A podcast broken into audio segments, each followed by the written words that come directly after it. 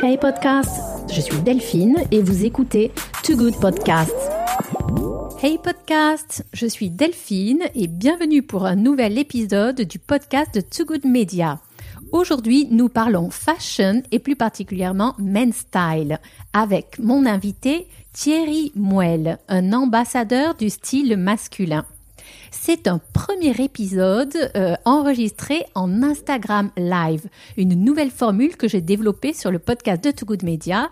Donc, vous pouvez aller sur mon compte Instagram at Delphine Souquet pour euh, voir la vidéo live de cet Instagram podcast enregistré avec Thierry Mouel. J'ai le plaisir donc d'accueillir cet ambassadeur du style pour nous parler de l'élégance masculine, la sprezzatura, c'est-à-dire l'élégance sans effort, et dont Thierry est un ambassadeur. Avec Thierry, donc euh, c'est une histoire qui a démarré il y a euh, presque un an, puisqu'il a été mon premier invité sur le podcast de Too Good Media. Euh, et nous nous étions rencontrés en live à Pitiuomo. Et Thierry revient pour mon plus grand plaisir et j'espère pour votre plaisir sur Too Good Media pour ce premier podcast Instagram Live. Nous allons parler avec Thierry de nos différentes expériences de participation à Uomo, le grand événement de la mode masculine, un événement international qui a lieu deux fois par an, une session d'hiver, une session d'été, euh, et qui chaque fois est un événement renouvelé. Et les influenceurs du style sont d'importants protagonistes.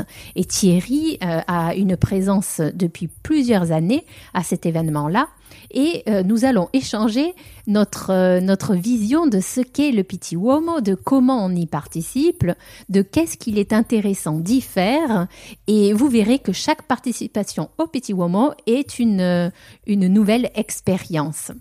Voilà, donc avant de laisser la parole à mon invité, euh, Thierry Mouel.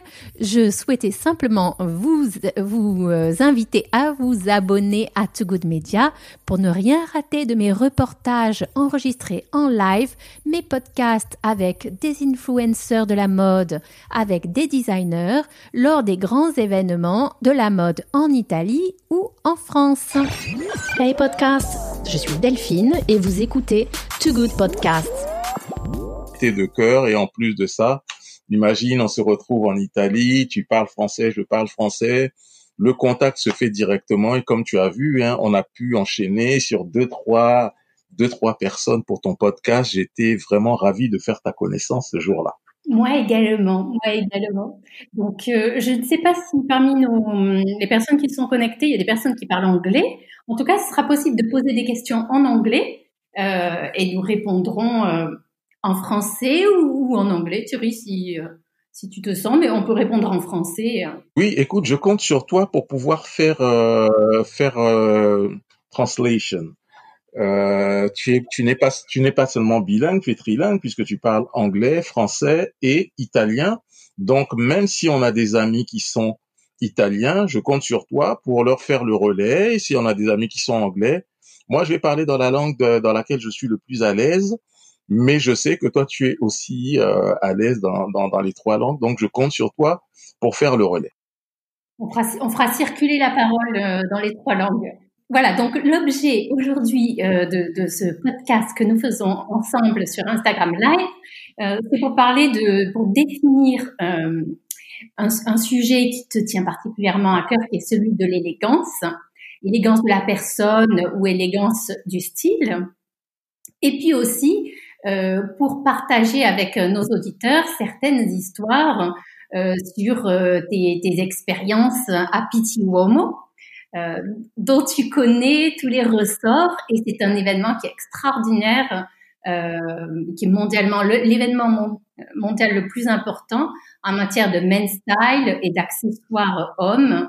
Et, euh, et, donc toi, tu en es un protagoniste, un testimonial depuis plusieurs années. Tu fais partie de clubs de gentlemen euh, et tu as une très grande culture du monde sartorial.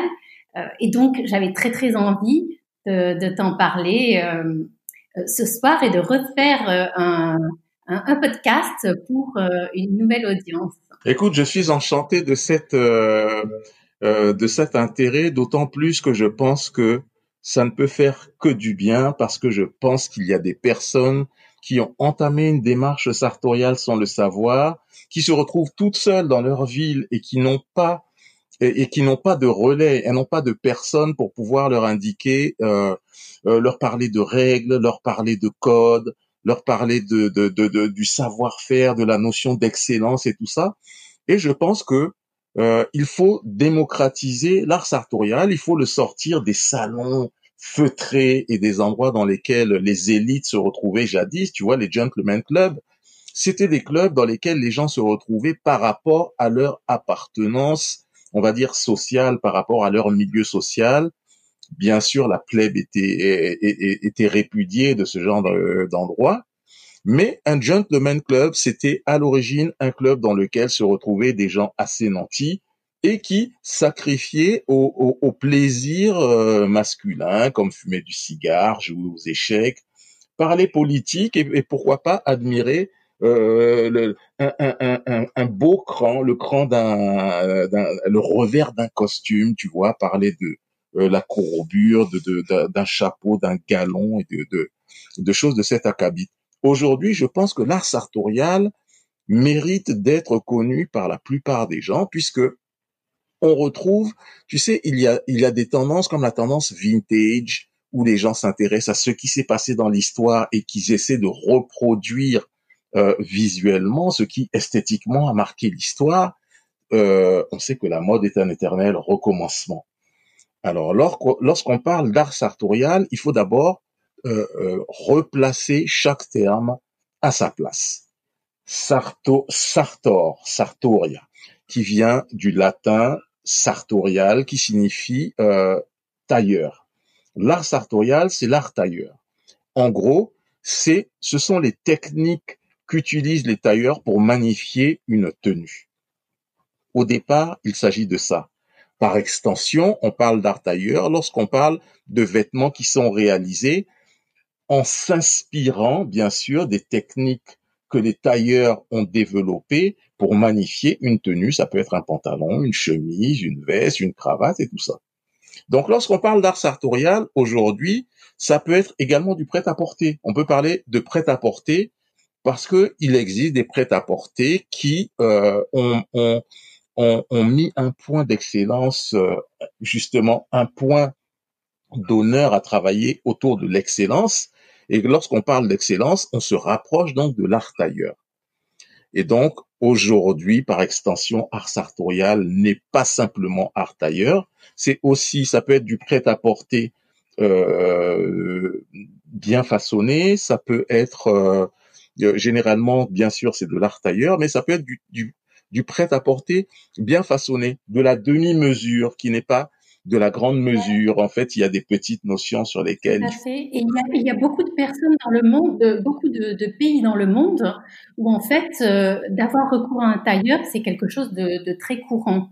Donc peut-être en Europe, euh, c'était il y a euh, la pratique est un petit peu moins courante, un peu moins démocratisée, mais il y a énormément de pays encore dans le monde, en Asie par exemple, où euh, beaucoup de, personnes ont couramment recours euh, au service d'un tailleur. Et donc en Europe, on aurait, il faudrait qu'on puisse redémocratiser euh, ce recours euh, à des services de tailleur et pouvoir tous porter des vêtements à notre juste mesure. C'est vraiment, euh, c'est vraiment un enjeu de revenir à, de la qualité, à quelque chose qui soit durable aussi dans le temps, qui soit adapté aux morphologies du corps. Et je pense que le sartorial, euh, c'est pas un phénomène de mode, c'est un besoin aussi, euh, et que ça va, c'est en train de, de, de, se développer énormément pour se démocratiser. Écoute, par les temps qui courent, il y a une notion qui euh, subitement est apparue qu'on appelle euh, l'obsolescence programmée, c'est-à-dire que tout ce que l'on crée aujourd'hui a une durée, c'est-à-dire qu'il a une durée, il faut que ce soit une denrée périssable pour fidéliser le client et que le client vienne. Tu sais, les téléphones, bon, c'est des téléphones, c'est comme la garantie. La garantie dure un an et demi, mais peu après cette garantie, le téléphone tombe en panne. Tu vois, c'est un, téléphone qui est travaillé pour durer le temps de la garantie et peu après la, garantie, il faudra changer de téléphone. Donc, les vêtements ont subi euh, le même processus, c'est-à-dire que la haute consommation à amener euh, le marketing à travailler sur des denrées périssables de façon à esclavagiser un peu le consommateur pour que le consommateur puisse tout le temps venir faire du réassort, que le consommateur puisse tout le temps acheter, jeter, acheter.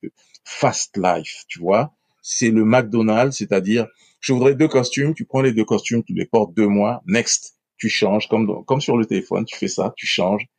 Et euh, on est arrivé à ce genre de société où l'art ailleurs, ce n'était pas quelque chose d'exceptionnel avant, c'était euh, ce qui avait de plus courant.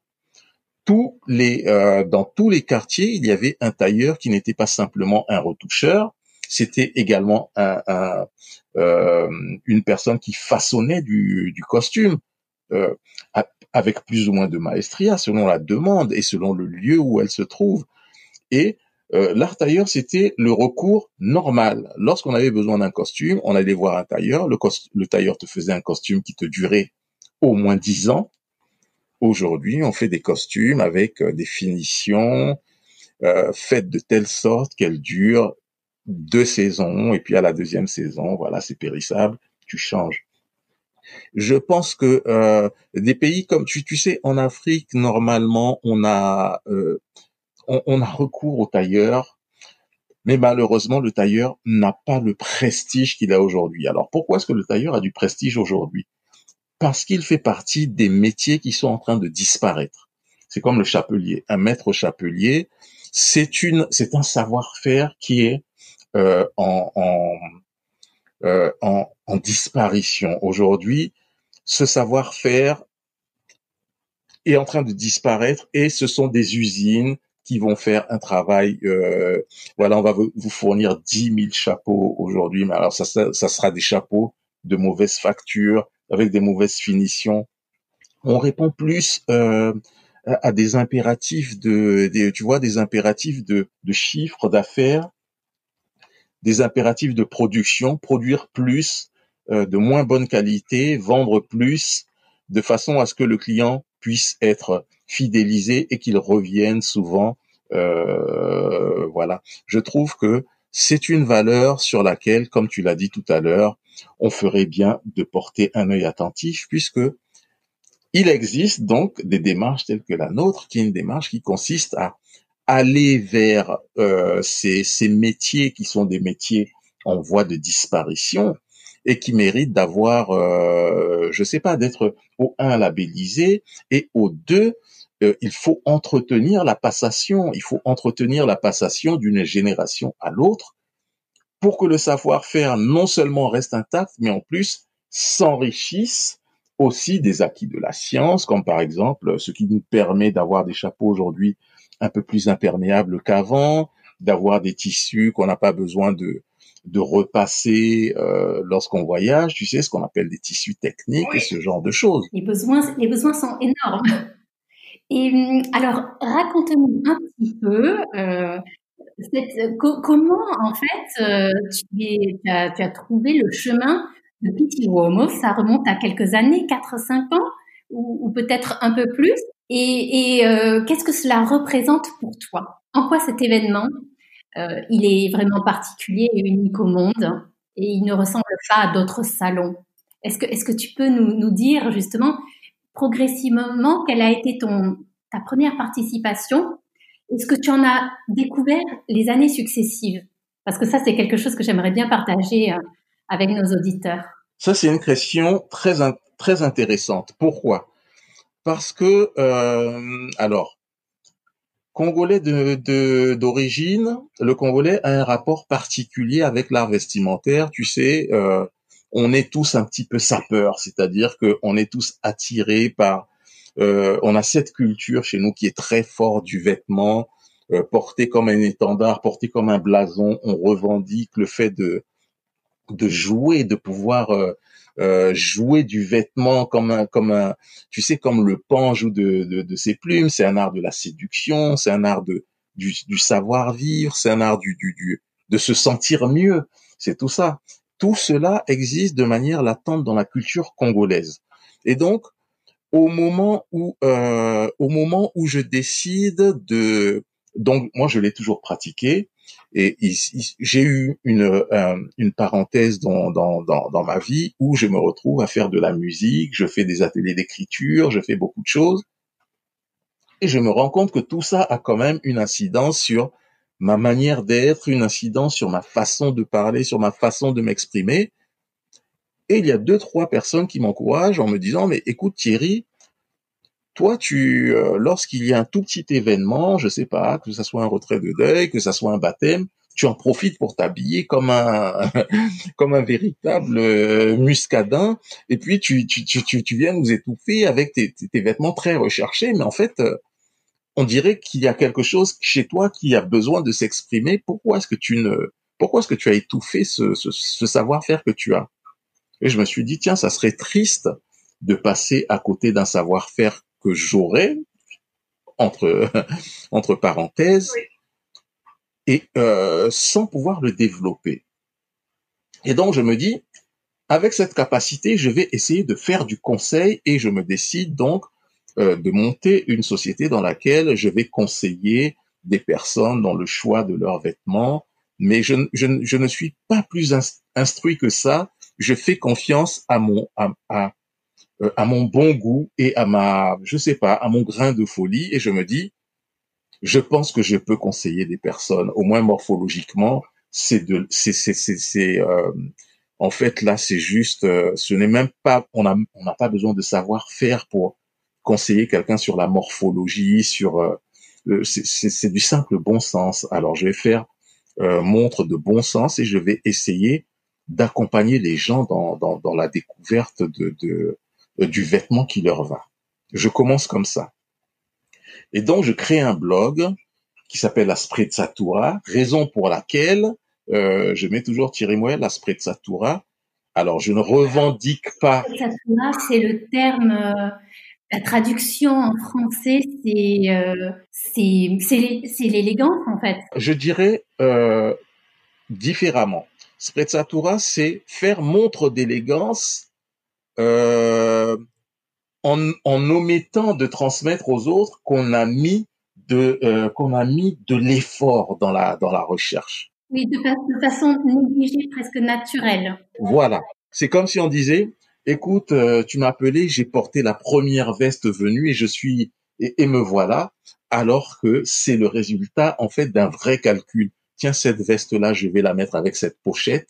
Je vais faire semblant de ne pas faire un accord parfait tu vois là il y a du violet, bon là il y a, y a, une autre couleur. Je vais faire, euh, je, je vais faire semblant d'être relâché pour qu'on ne euh, suspecte pas que j'ai réfléchi à ma tenue. C'est euh, montrer qu'on peut s'habiller de manière euh, simple sans que ce soit réfléchi, mais en fait c'est une sorte de, c'est une sorte d'entourloupe. C'est comme si on dit, je vais leur faire croire que je me suis habillé de manière tout à fait naturelle, alors que j'ai peut-être mis deux jours à réfléchir sur euh, sur la tenue que euh, que, j'ai préparée, et je vais leur leur faire croire que bon, euh, écoute, j'ai pris la première veste venue. Sprezzatura, c'est ça, c'est un art de une une forme de négligence affichée, mais en fait qui résulte d'une vraie recherche. Et quand on dit sprezzatura, on voit tout ce côté italien, tu vois toute la générosité de ah bah écoute, je me suis habillé, je n'ai même pas mis de cravate, j'ai laissé la chemise ouverte. Sprezzatura, il y a un laisser aller, il y a un esprit cool, tu vois, il y a quelque chose de, il y a du relâchement et euh, il y a aussi le fait de ne pas trop se prendre au sérieux, tu vois. Euh, dans sprezzatura, il n'y a pas le calcul va essayer d'être euh, imparfait parce que l'imperfection témoigne de ce que nous sommes vraiment. Nous ne sommes pas dans la perfection, nous sommes tous des hommes imparfaits. Et euh, plutôt que de mettre la pochette qui va exactement avec la cravate, le chapeau qui va exactement. Alors ça, ça, euh, ce sont des points qui témoignent de. Euh, pour moi, ça témoigne un peu. ce sont des maniaques qui font ce genre de choses, tu sais, chercher l'exactitude, un esprit mathématique. Là, on est euh, euh, dans quelque chose de euh, d'aérien, on est dans quelque chose de beau, on est dans la recherche de, on est dans le panache et c'est un mot que j'aime beaucoup utiliser. Le panache, il y a tout ce qui est, tu vois, voilà, c'est quelque chose de, de euh, qui n'est pas carré, c'est quelque chose qui, qui, qui paraît ne pas être calculé. Donc, mon site s'appelle la Sprezzatura parce que je viens de découvrir le mot, le terme, et je trouve que c'est c'est intéressant de le partager aux gens parce que les gens vont me poser la question, Thierry, qu'est-ce que c'est que la sprezzatura? Et là, je vais dire que c'est une forme, c'est un art de vivre à l'italienne qui euh, euh, qui euh, qui affiche une espèce de désinvolture par rapport à la manière dont on s'habille, mais qui en fait résulte d'une vraie recherche stylistique. Et donc, tu as, créé ton agence de, de conseil euh, en style, et puis, et puis euh, ta personne euh, est devenue de plus en plus importante et tu as été amené à être testimonial de marque. C'est ça? Ne brûlons pas les étapes. J'ai créé donc cette entité. j'ai créé cette entité. Alors, une fois que j'ai créé l'entité, je vais créer un blog. Je crée un site, un blog qui s'appelle la Sprezzatura. Et dans la Sprezzatura, il me faut aller récupérer donc des éléments euh, visuels, tu sais. Euh, quand je tape sur Internet, je tombe sur de belles images et je tombe sur le petit. Une fois sur le petit deux fois sur le petit quatre fois sur le petit homo, et je me dis, il y a quelque chose qui se trame parce que chaque image que je sélectionne me renvoie à Florence. Donc, il y a quelque chose de beau qui se passe à Florence. Allons voir.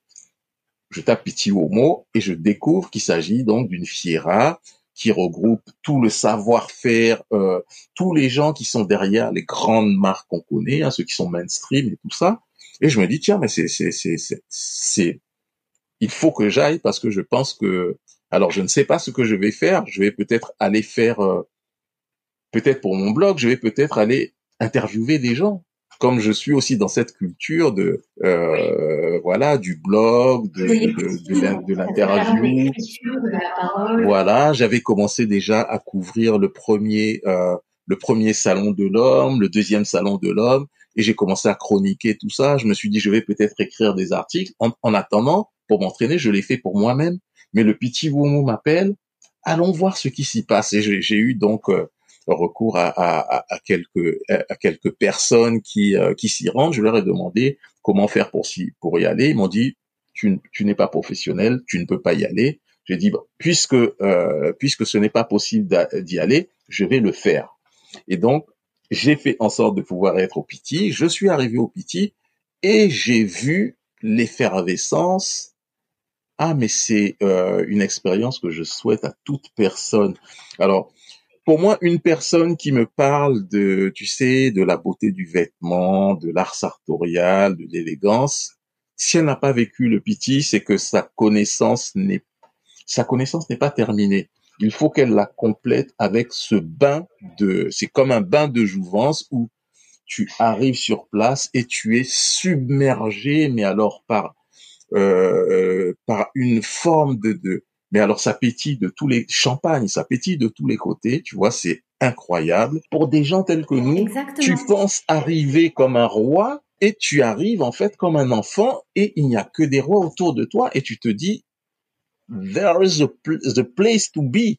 C'est la place où il faut être parce que tout le monde te ressemble, tout le monde fait ce que tu veux faire et même en mieux puisqu'ils le font depuis longtemps et toi tu te rends compte que moi qui pensais conseiller les gens, mais finalement, je, suis au début de ma quête.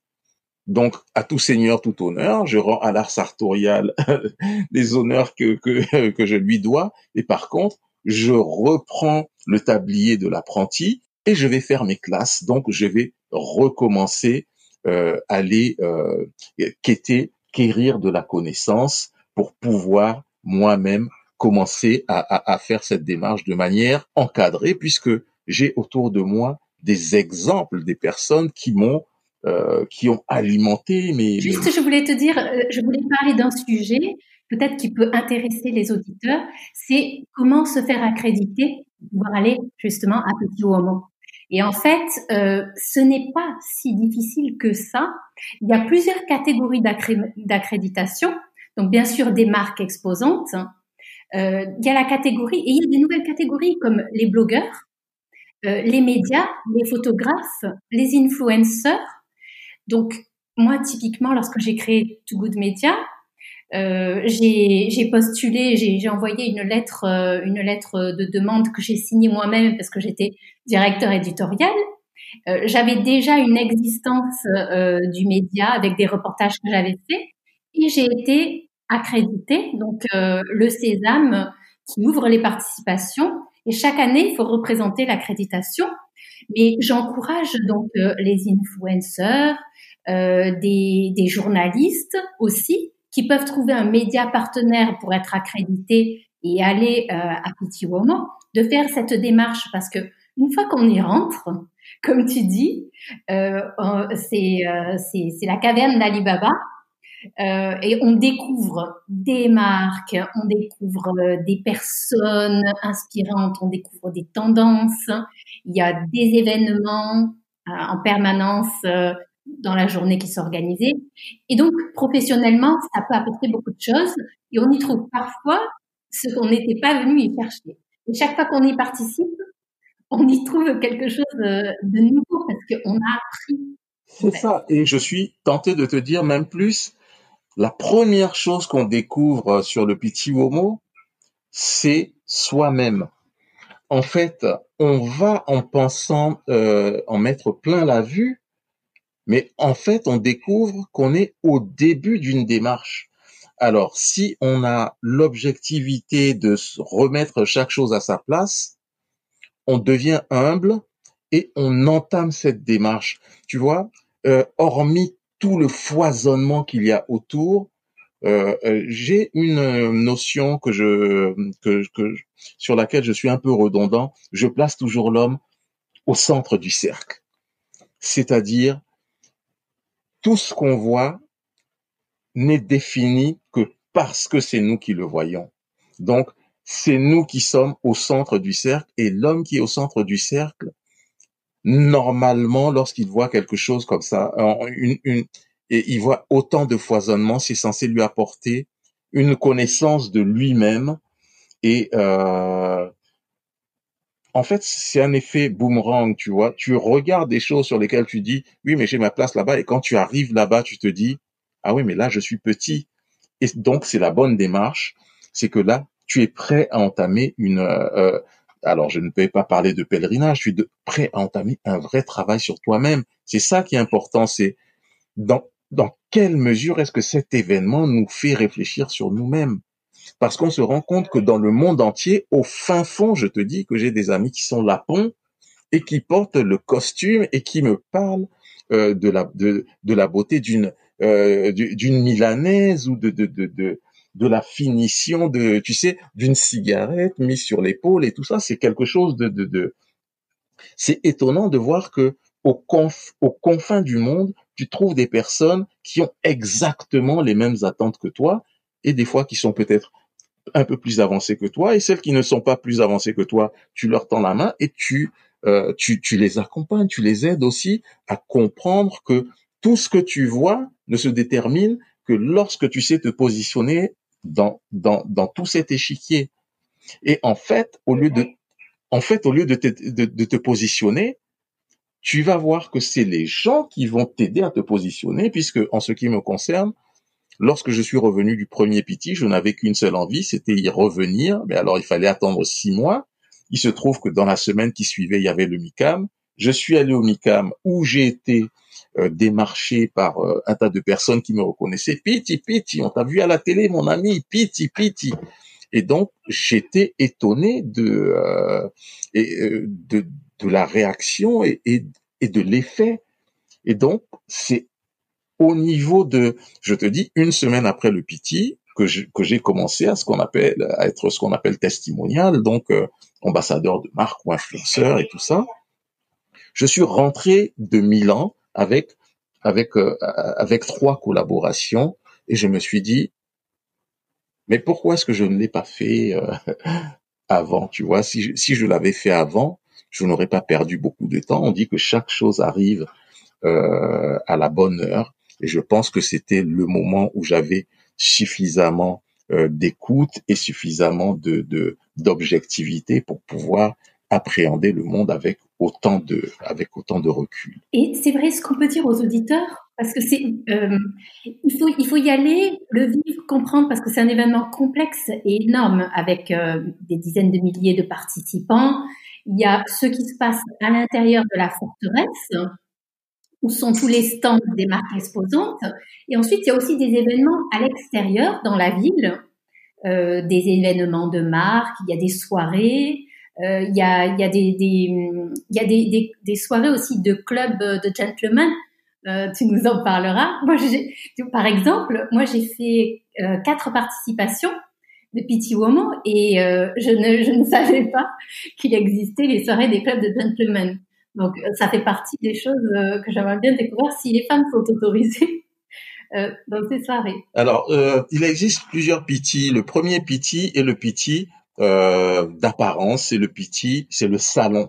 Et le salon, c'est ouvert à tout le monde. Quand je dis c'est ouvert à tout le monde, ça n'est pas vrai. Tu l'as dit tout à l'heure. On ne va pas au petit comme on va au salon du mariage à Paris, tu vois. Euh, il y a des systèmes des fois de cooptation, c'est-à-dire euh, que moi, avec mon, avec euh, euh, vu que je, je, je, suis au petit depuis un certain moment, je peux inviter des gens. Toi qui vas au petit, grâce à ton accréditation, tu peux inviter des gens. Et une fois qu'ils sont invités, ils seront invités. Des collaborateurs, en fait. Je peux avoir des collaborateurs, photographes, euh, aux journalistes que j'accrédite en leur faisant une lettre euh, voilà. Euh, directeur éditorial de mon média pour les accréditer. En ce qui me concerne, je n'ai même pas besoin de faire de, de, lettres, je les, je les incorpore dans mon équipe et automatiquement ils sont introduits dans l'équipe. Alors pour le, le commun des mortels, il faut faire la démarche qui peut être complexe de prouver aussi ce qu'on dit quand on dit je j'ai un blog, tu peux prouver le blog. Tu sais, il m'est arrivé de rencontrer, par exemple, alors je vais citer le nom, peut-être que ça ne se fait pas, c'est tant pis, la maison, euh, la, maison Fayet qui fait des cannes à Paris. Euh, Galerie Fayet euh, m'a dit ça fait cinq ans que j'essaie d'aller au Pitié que je n'y arrive pas. Je leur ai dit alors il y a peut-être un hiatus quelque part parce que euh, le piti, ce n'est pas non plus la porte ouverte à toutes les fenêtres. Ils n'acceptent pas tout le monde. Peut-être qu'ils ont eu de votre maison un écho qui n'est pas favorable. Peut-être qu'ils ont une politique d'excellence et qu'ils ne choisissent que, le meilleur, alors que je sais que la maison euh, Fayet fournit du très bon travail au niveau des cannes et des, des, des parapluies.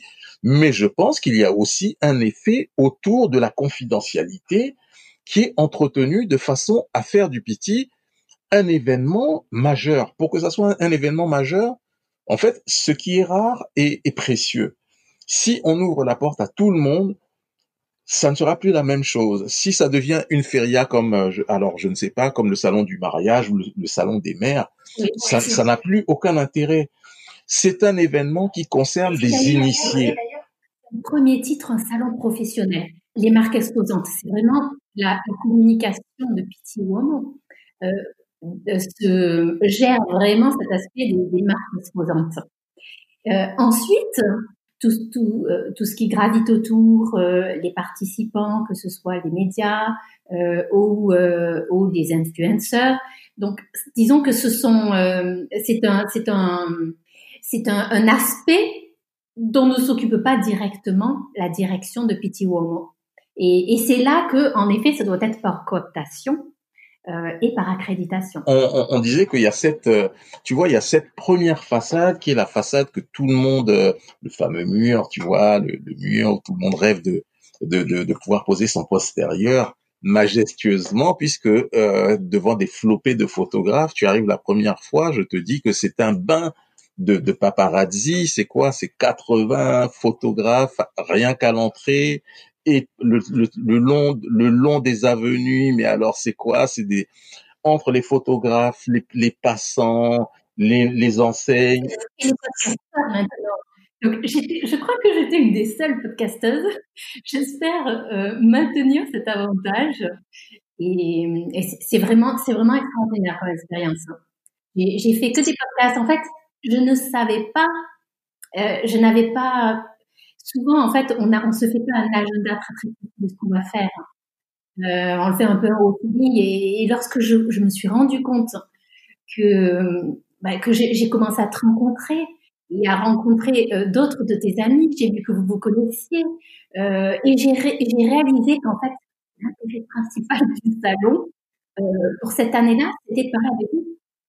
Et aussi Il y a un, a un, influenceur, Raoul Vidal, je ne sais pas si tu le connais, qui a aussi sa marque, qui, qui me disait une chose très intéressante. Il me disait, je viens pas pour voir les tendances, c'est-à-dire ce qu'il y a sur les stands des marques. C'est pas ça que les gens viennent voir. Comment s'habillent les gens qui se promènent dans la forteresse C'est ça. Et il m'a dit, la real fashion.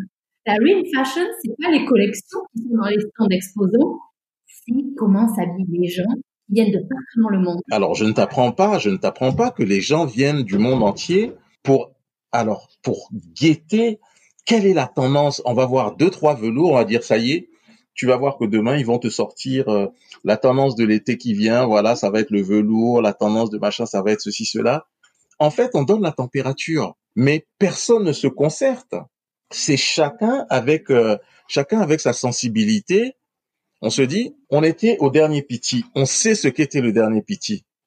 Celui qui s'habille comme le dernier piti est forcément, bon, euh, voilà, c'est un nouveau venu, c'est quelqu'un qui veut entrer dans la faune du piti en s'imaginant que le piti, c'est une entité où il faut s'habiller d'une certaine manière et tout ça. Il n'a pas encore compris que le piti, euh, c'est, on, on exacerbe l'individualité. Et l'individualité, c'est de l'individualité que va, que va naître la tendance puisque si, si dans, dans, dans, dans 20 individualités, on retrouve une tendance sur quelque chose de, de particulier, c'est-à-dire que le flair a senti quelque chose de, de, il y a dans l'air du temps, tu vois, euh, voilà, une, une, euh, un goût pour, euh, alors le tweed, pour, pour quoi que ce soit, tu vois, ou ça va être le chapeau. Les, les, les, les accessoires notamment. Euh, les accessoires. C'est très très fort. Oui, et euh, tu sais, on, se rend compte à quel point est-ce que, contrairement à la Sprezzatura, les gens se préparent. C'est, euh, tu sais, le piti d'hiver est un piti. Pour moi, c'est le, c'est, c'est le, c'est le piti par excellence parce que en termes d'accessoires, il y a les gants, il y a les manteaux, il y a les chapeaux, il y a les, euh, il, y a, il y a tout, il y a tout. Et les, un gentleman qui se respecte porte un sac, porte, euh, euh, il porte une paire de gants, il porte son manteau en cape, c'est-à-dire sur les épaules. Et ça, c'est c'est quelque chose qu'il va rapporter chez lui. Une personne qui vient pour la première fois au Piti aura les mains dans le, de, de il, il, va mettre les mains dans son dans son manteau et arriver au Piti il va constater que les gens ne, ne, ne, font pas la même chose, il va enlever le manteau, il va le porter sur l'épaule et il va rapporter cette culture-là chez lui. Il va infecter deux, trois personnes, deux, trois aficionados qui vont lui dire, mais pourquoi est-ce que tu portes le manteau comme si c'était une sorte de cape? Et euh, non, c'est, les gentlemen font de, de telle sorte au, petit homo. Et euh, en fait, c'est, il y a toute une culture en fait qui se, euh, qui se divulgue. Alors il y a, y, y a, certaines personnes que ça amuse, hein, qui disent que ça amuse, mais qui viennent toujours au piti, tu sais. Et effectivement, au piti, bien avant d'atterrir, bien avant d'aller quêter, quérir les, les, les, les manufactures, quérir les, les, les, les façonniers et tout ça, tu as tout ce, tout ce peuple que nous formons, hein, nous, autres euh, hommes d'influence, hommes de euh, ambassadeurs de marque, testimonial et tout ça, tu as tout ce, limon qui vient alimenter. Tu sais, euh, il y a un petit où j'ai suspecté qu'ils avaient euh, qu'ils avaient qu'ils ont décidé de d'annuler le mur. Et euh, tu sais, ce petit muret avait été obstrué par une espèce de bar qui était un, un bar en hauteur euh, je pense qu'ils se sont dit qu'il fallait annuler le mur. Mais les gens se sont retrouvés ailleurs. Tu sais, ils se sont retrouvés au mur de derrière. sur le mur de derrière et sur la montée. Sur le toit, il y a des photos. Et jusqu'au toit. Et jusqu'au toit. Et donc, tu vois, ça, ça, fait partie de... On ne peut pas dissocier Piti de toute cette population parce que c'est cette population-là qui fait qu'il y ait des chasseurs de tendance qui viennent d'Osaka, qui viennent qui viennent du Groenland, qui viennent d'Australie, qui viennent de... Et euh, on se croise une fois, et il suffit qu'on se croise une fois pour qu'on réalise qu'on fait partie de cette famille des amoureux d'art sartorial, tu vois. Et on communique beaucoup. Il y a une personne avec qui j'ai partagé un cigare et qui aujourd'hui, on peut, on peut causer des heures et des heures. Je l'ai croisé cinq minutes.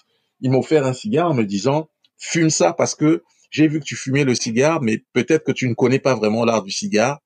Fume ce cigare et dis-moi des nouvelles. Et il est parti. Et lorsque je suis rentré chez moi, c'est-à-dire euh, une semaine après, euh, il a commencé à communiquer avec moi. J'ai vu que c'était un maître tailleur. J'ai vu qu'il faisait énormément de choses, même des défilés. Il commence à m'inviter aussi à ces événements. et euh, mais c'est une vraie, c'est une vraie rencontre. Hein. C'est un une vraie rencontre. Hein, euh, qui est qui est qui est très important. J'ai même entendu des marques euh, me dire parce que j'ai fait j'ai fait des podcasts à l'intérieur sur les stands et à l'extérieur justement. J'ai des marques qui m'ont quand même dit qu'ils préféraient plutôt que d'avoir euh, euh, d'avoir un corner dans un grand magasin, ils préfèrent faire le petit deux fois par an pour être présent, euh, pour rencontrer les, les, acheteurs internationaux et être présent prendre la tendance. Donc c'est ce qui est quand même très significatif. Hein. Ah oui, c'est le plus grand, euh, c'est le plus grand meeting autour euh, de l'élégance masculine. Je, je, rajoute toujours classique, mais il n'y a pas on le sait, hein, toi et moi nous le savons, il n'y a pas que le classique puisque il y a aussi euh, du techwear, il y a aussi du sportswear, il y a aussi euh, il y a des stands, euh, des euh, le futur de la mode d'ailleurs. Voilà, c'est c'est vraiment euh, le salon complet, le, salon le plus complet qui soit au niveau de l'univers masculin. Et ça, je pense que euh, c'est vraiment important que, les, que, enseignes se rendent compte que lorsque tu penses que ton petit euh, ta clientèle habituelle qui est de, ta petite ville te suffit, mais pourquoi est-ce que tu t'empêches d'avoir le monde à ta portée? Parce que euh, des, personnes, en fait, que je ne suspectais pas de, de, vendre jusqu'au Japon, je, je, leur dis, bah, écoutez, je vais vous présenter l'un de mes amis c'est un gars qui a de nombreuses enseignes au Japon. Il me dit, mais ne me, ne me le présente pas parce que lui, c'est l'un de mes meilleurs clients. Ça fait des années et des années que, euh, que, que, je fabrique pour lui. Euh, je, je, je, lui fabrique des tas et des tas de, de, d'accessoires. C'est made in France et euh, c'est vendu au Japon. Donc, euh, si c'est lui que tu voulais me, me, me présenter, c'est cramé. Ça fait longtemps que je le connais. Je me suis dit, ah, mais donc, euh, donc les choses se font sans qu'on ait besoin forcément de, de, les voir. Il y a énormément de, euh, de connexions qui se font, tu sais, des, des, des, des vendeurs de tissus qui viennent à la rencontre des, à la rencontre des, ateliers de tailleurs, les ateliers de tailleurs qui viennent à la rencontre de. Mais en fait, c'est c'est un limon incroyable où il y a vraiment une effervescence que on ne peut pas euh, qu'on ne peut pas sous, sous-estimé et justement, la plupart des personnes qui vont pensent aller à un simple salon. Et comme tu l'as dit tout à l'heure, il y a le salon visuel, visuel euh, superficiel, c'est-à-dire le salon sur lequel on va. Et ensuite, pour les un peu plus initiés, il y a, toi tu es allé à quatre événements. Je pense que tu avais le choix puisque euh, sur les quatre jours de salon, tu as en gros quatre événements qui sont habituels, et puis tu as une multitude de, d'événements périphériques. On sait qu'il y a des, vêtements, des, événements autour de la voiture. On, a, on sait qu'il y a des, événements autour des magazines. On sait qu'il y a des événements. Il y a Plaza Womo. Euh, il y a, de très, très euh, grosses soirées nocturnes. La soirée Mont Blanc, par exemple, avec des DJ. Euh, il y a, il y a beaucoup de il y avait, surtout l'été, c'est le, c'est la, la saison des soirées. L'hiver, c'est, c'est peut-être plus, euh, c'est un peu différent. C'est, intéressant d'ailleurs ça. Alors, alors l'hiver, ce n'est pas que ce n'est pas la saison des soirées, c'est euh, c'est toujours des soirées très confinées. Tu sais, tout cela relève de l'esprit gentleman club tu vois, les clubs de gentlemen, par exemple, il y a un club qui s'appelle. Moi, je sais pas, moi, j'ai pas eu accès. Ça, ça Alors, il y a une entité qui s'appelle euh, le Dandy, euh, c'est le club Dandy. Le club Dandy était une entité euh, internationale euh, créée par euh, notamment euh, Michelangelo Terracone, italien, avec Angelo Stante, italien, et qui avait des ramifications un peu partout, c'est-à-dire qui avait une équipe de Roumains, c'était Raliza Tailoring, fabricant de chapeaux à la mode anglaise, tu vois, qui fabriquait les chapeaux du club. Angelo Stante fabriquait les costumes du, euh, du club et d'autres membres du club fabriquaient d'autres attributs. Et quand tu entrais dans le club, il fallait que tu aies tout, la, tout, tout, tout l'attirail. Et le club dandy avait euh, coutume de faire le, euh, le moins 1, c'est-à-dire un jour avant le Piti, il faisait la première soirée du Piti Womo avant que le Piti ne commence. C'était la soirée du club dandy. Effectivement, étaient privilégiés d'abord les membres du club dandy. Donc euh, il fallait il fallait avoir le quitus pour pouvoir euh, n'importe qui ne pouvait pas venir. Ce sont des soirées euh, voilà, c'est des soirées particulières où pour pour y accéder, on te le dit parce que tu fais partie du club dandy, mais tu n'es pas libre d'amener n'importe qui parce que c'est une soirée privée et c'est une soirée avec un certain état d'esprit. On partage quelque chose entre membres du club.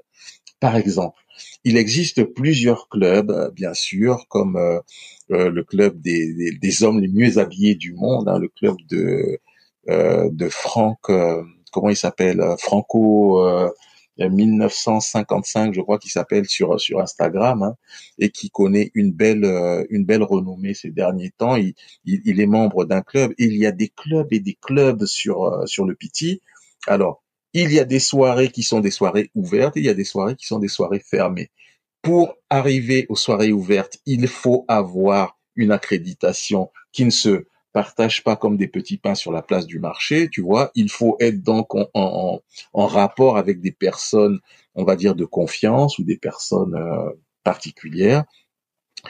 Et en fait, il y a tout un, toute une espèce de, de schéma pyramidal qui peut être, euh, ça rappelle en même temps, tu sais, le, la belle époque des sociétés secrètes, ça rappelle en même temps les aspects confinés, tu sais, le dandisme, euh, lorsque les gens se retrouvaient dans des boudoirs, et euh, il y a tout ça qui est, c'est un revival de tout, de, de, tout cet art de vivre. Et en fait, euh, c'est important lorsqu'on arrive au Piti de ne pas arriver comme un cheveu dans la soupe, parce que déjà tu te fais repérer. Hein, déjà, on repère les personnes qui viennent d'arriver.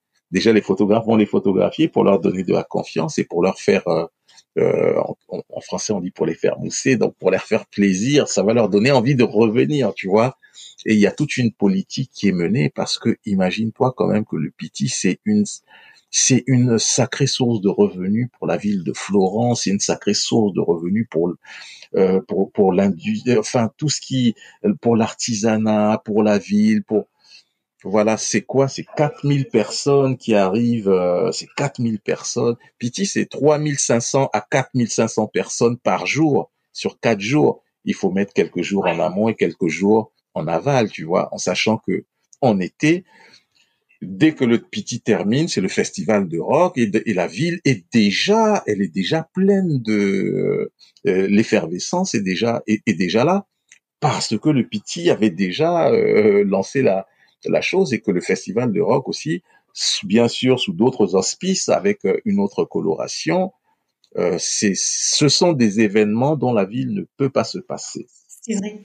Et juste peut-être euh, une, petite euh, indication euh, aux auditeurs, c'est que euh, Florence, c'est pas c'est pas une, une ville choisie au hasard euh, pour pour héberger cet événement du Petit Woman, parce que ça a été quand même après Rome, après la, haute couture qui a défilé à Rome, la, haute couture italienne s'est déplacée justement à Florence et les premiers défilés masculins euh, ont été faits dans la, dans la Sala Bianca, euh, donc du, du palais de, Florence.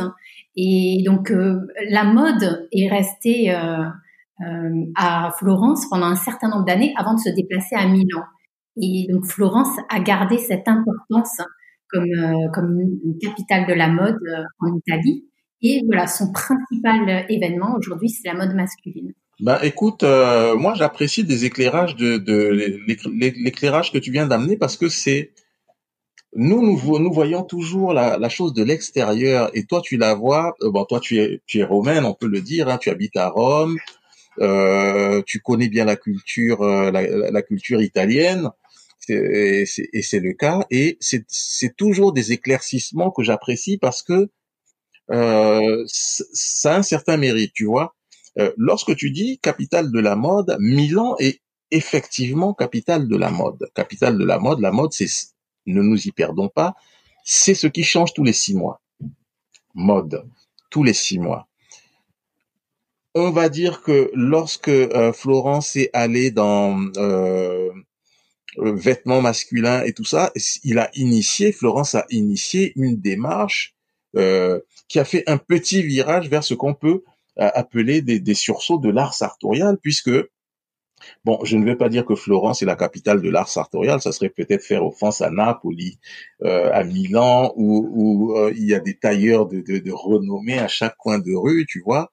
Mais euh, Florence, dans ce qui euh, concerne la représentativité, je, je, je pense que euh, c'est une ville qui a eu une, une, une, place vraiment incontournable. Il faut quand même dire que si le Piti en est à sa 98e édition, en se disant qu'il y a deux éditions par, euh, par an, euh, ça fait quand même depuis quelques années que cette petite ville ça fait combien?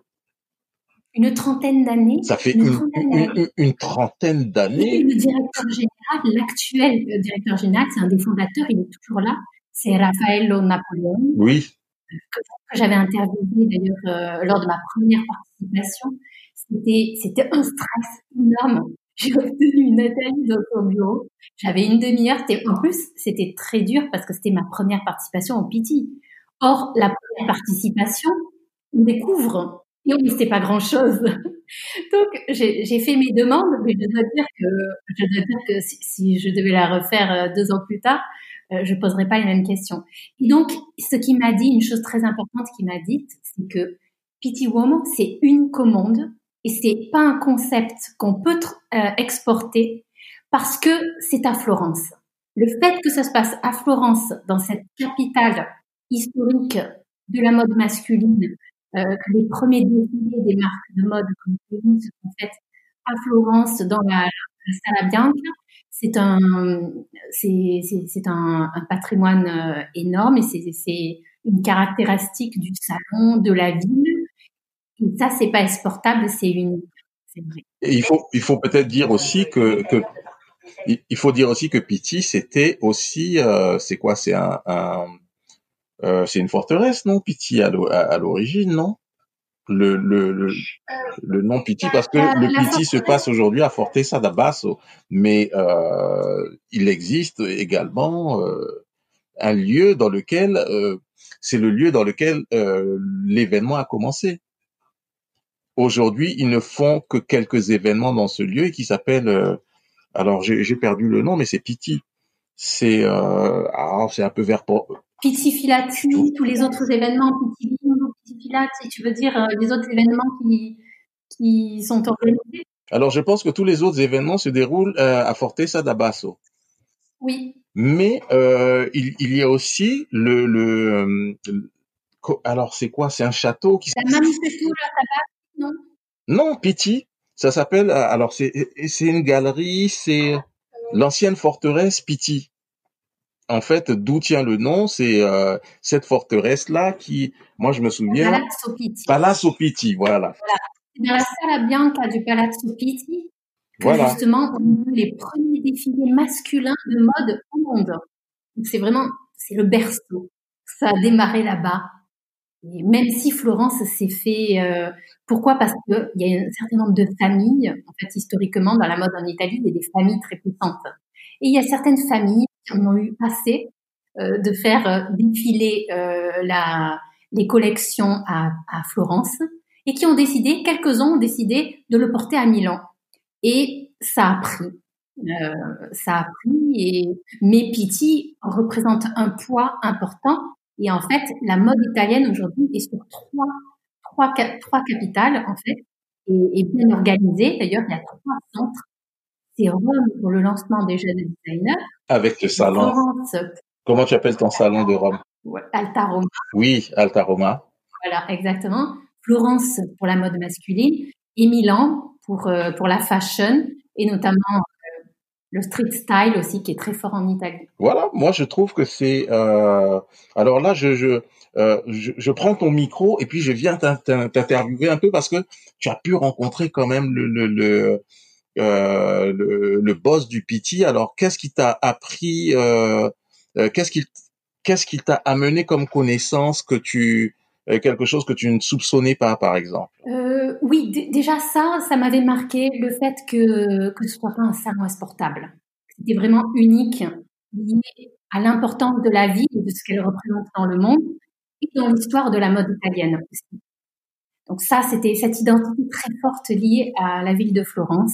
Et c'est vrai que c'est un salon qui fait vivre la ville. Hein. C'est le poumon. Euh. Donc ça, c'est un, élément très important aussi. Et puis aussi le fait euh, que le Petit Rome, c'est véritablement les tendances aussi du futur de la mode. Et ça, c'est très intéressant. Parce que non seulement ça fait perdurer des, euh, comment dire, des savoir-faire, euh, du monde sartorial, mais aussi ça définit le futur des tendances. Les matériaux, il y a des pavillons, euh, la mode scandinave, voilà. Donc c'est le futur et puis aussi euh, l'héritage. Et ça, c'est très, très puissant. C'est ce grand écart-là que j'apprécie et dont on ne peut pas voir la mesure si on ne va pas sur place, tu vois. La ville de Florence, en fait, est prête à recevoir le Pitti. C'est-à-dire que c'est une ville dans laquelle les gens savent qu'ils vont recevoir des personnes élégantes. Et euh, durant toute cette période, c'est comme c'est comme euh, c'est comme si par exemple tu me parles de Paris et, et, et Noël. Lorsqu'on sait que c'est c'est la période de Noël. Une heure, presque une heure déjà qu'on parle. Je crois, je crois qu'on va devoir programmer une seconde, euh, la seconde édition. Qu'est-ce que tu en penses? Écoute, je, je, je trouve que c'est euh, ah mais quel quel quel euh, c'est intarissable. Hein. C'est vraiment euh, c'est vraiment très c'est vraiment très important parce que euh, j'ai la chance de, de en, en, même temps de t'avoir toi qui as une, une, une belle visibilité par rapport à euh, tu as beaucoup d'objectivité par rapport à tous ces événements parce que tu vois l'événement qui concerne les créateurs à Rome, tu vois l'événement qui se passe à la Fashion Week. Alors, je ne sais pas si tu as fait la Fashion Week à Milan, je pense que tu as eu l'occasion de la faire, puisque c'est, elle jouxte hein, le Pitti Uomo. Après le Pitti, les gens prennent le train, ils vont directement euh, à la Fashion Week. Je n'ai pas eu l'occasion de faire la Fashion Week euh, à, à Milan, je l'ai faite à, à, à Londres. Mais euh... il faudrait que j'arrête peut-être l'enregistrement parce que sinon on va le perdre si on dépasse une heure. Alors, il faut que tu arrêtes l'enregistrement qui est sur le de l'autre côté. Donc, je, je, vais en profiter pour remercier déjà euh, tous nos auditeurs, on va dire, nos auditeurs conjugués, les tiens et les miens. Euh, voilà Mais pour moi. On se donne absolument rendez-vous parce que là, on interrompt et on se donne rendez-vous pour un numéro 2. On est d'accord? D'accord. Écoute, euh, programmons le numéro 2. Alors moi, je termine généralement en disant qu'une connaissance qui n'est pas partagée est une connaissance morte. Chers amis, chers auditeurs, portez-vous bien et à très bientôt. Merci Delphine de m'avoir reçu. Je fais des bisous. À très bientôt. Et merci beaucoup Thierry pour ce premier podcast live. Ciao. Hey podcast, je suis Delphine et vous écoutez Too Good Podcast. Merci d'avoir écouté ce nouvel épisode, donc cet épisode spécial podcast Instagram Live, dont c'était le premier, la première version avec Thierry Mouel, l'influenceur de style masculin, et le thème du Pity Woman. Donc si à présent vous êtes curieux de voir les looks que Thierry a arborés au précédent Pity Woman de janvier 2020, rendez-vous sur le média toogoodmedia.com Com sur internet pour voir euh, les photos, les images, le reportage que j'ai fait euh, de notre rencontre avec Thierry, ainsi que le script euh, de la discussion que nous avons eue aujourd'hui. Donc rappelez-vous que Too Good Media est disponible en trois langues, français, anglais, italien. Donc vous pouvez toujours écouter et voir les images relatives à un podcast, même si ce podcast est enregistré dans une autre langue. Donc euh, je vous dis à très bientôt et surtout inscrivez-vous sur votre plateforme de podcast préférée pour ne rien rater de mes interviews avec les protagonistes du monde de la mode que je rencontre dans des événements live. À très vite. Hey podcast, je suis Delphine et vous écoutez Too Good Podcasts.